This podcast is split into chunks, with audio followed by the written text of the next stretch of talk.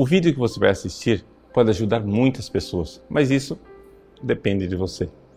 Compartilhe, nos ajude a evangelizar.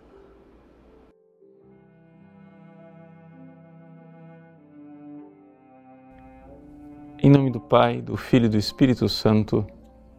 Amém. Meus queridos irmãos e irmãs, no Evangelho de ontem, Jesus nos contava a parábola do administrador infiel. E hoje São Lucas conclui essa parábola colocando uma série de eh, palavras de Jesus, de logia, né? frases de Jesus com relação ao mesmo tema.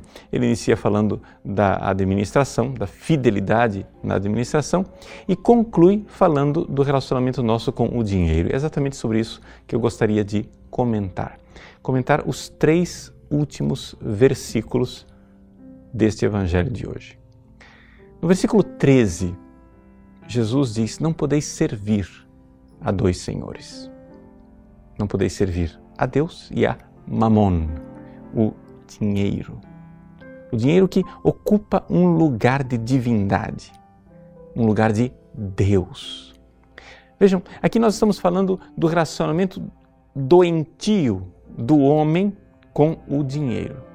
São Máximo Confessor nos recorda que nós podemos buscar o dinheiro por três razões diferentes. A terceira é a pior delas. Primeira razão, por causa do prazer. O dinheiro nos dá prazer. O dinheiro compra desde um colchão confortável, ar-condicionado ou até mesmo sexo. O dinheiro compra o prazer. Mas a segunda razão é a vaidade, porque o dinheiro cria status, cria uma aparência. Né? Mas a pior delas é a falta de fé. Ou seja, eu não coloco a minha confiança em Deus e quero colocar a minha confiança no dinheiro. É exatamente aqui que está a desgraça do mundo moderno, do mundo atual. O nosso mundo é um mundo hipnotizado pelo dinheiro. Hipnotizado pelo dinheiro, sim, por aquelas duas razões, a razão é, do prazer e da aparência, mas sobretudo por causa da sua falta de fé. Ou seja, nós estamos esquecidos de quanto é passageiro este mundo. E quando nós colocamos o nosso tesouro neste mundo efêmero, nesse mundo que passa, que evapora, que desaparece, nós estamos construindo certamente a nossa casa na areia. E no entanto, quando a gente fala essas coisas, o mundo moderno ri de nós. Exatamente como os fariseus fazem aqui no Evangelho, no versículo 14, eles dizem assim: os fariseus que eram amigos do dinheiro ouviam tudo isso e riam de Jesus. A palavra grega que está aqui, ekmokterizo, quer dizer que eles torciam o nariz, né? eles desdenhavam o que Jesus estava dizendo. Imagina. Né? Agora, é, nós vamos ouvir este homem que pede que a gente não goste do dinheiro. O Evangelho diz com toda clareza: os fariseus eram amigos do dinheiro, filárgiros. Filarguria quer dizer essa, esse amor para com o dinheiro. Talvez não exista fotografia melhor do mundo atual, do mundo moderno.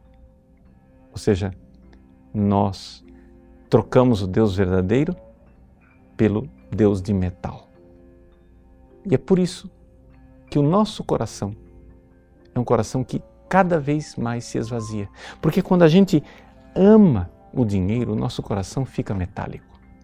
Nós nos tornamos materialistas. Nós nos tornamos parecidos com o Deus que nós amamos. Se o seu Deus é o prazer do sexo, então seu coração é um coração animal. Se o seu Deus é a vaidade da aparência, então o seu coração é um coração vazio.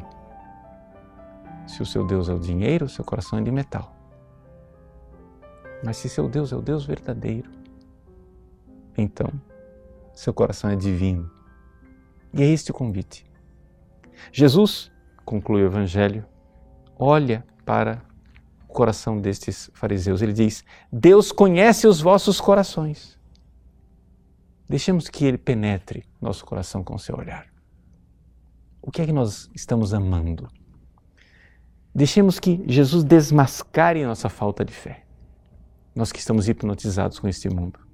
E peçamos a Ele fé, cada vez mais fé, para que nós possamos então servir ao Deus verdadeiro e não estejamos agora hipnotizados por um Deus que passa no mundo efêmero. Que Ele nos conceda essa fé, esse desprendimento do mundo possamos servir e amar o Deus verdadeiro. Deus abençoe você. Em nome do Pai, do Filho e do Espírito Santo. Amém. Gostou do nosso conteúdo?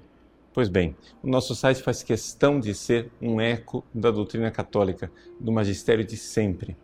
Muitas pessoas escrevem para nós diariamente dizendo que mudaram de vida, dando seus testemunhos.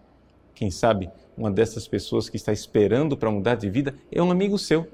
Nos ajude a compartilhar, nos ajude a evangelizar. Se você curtir a nossa página, compartilhar nas redes sociais, pessoas podem salvar as suas almas. Deus usa instrumentos tão simples para transformar os corações. Que Deus abençoe você.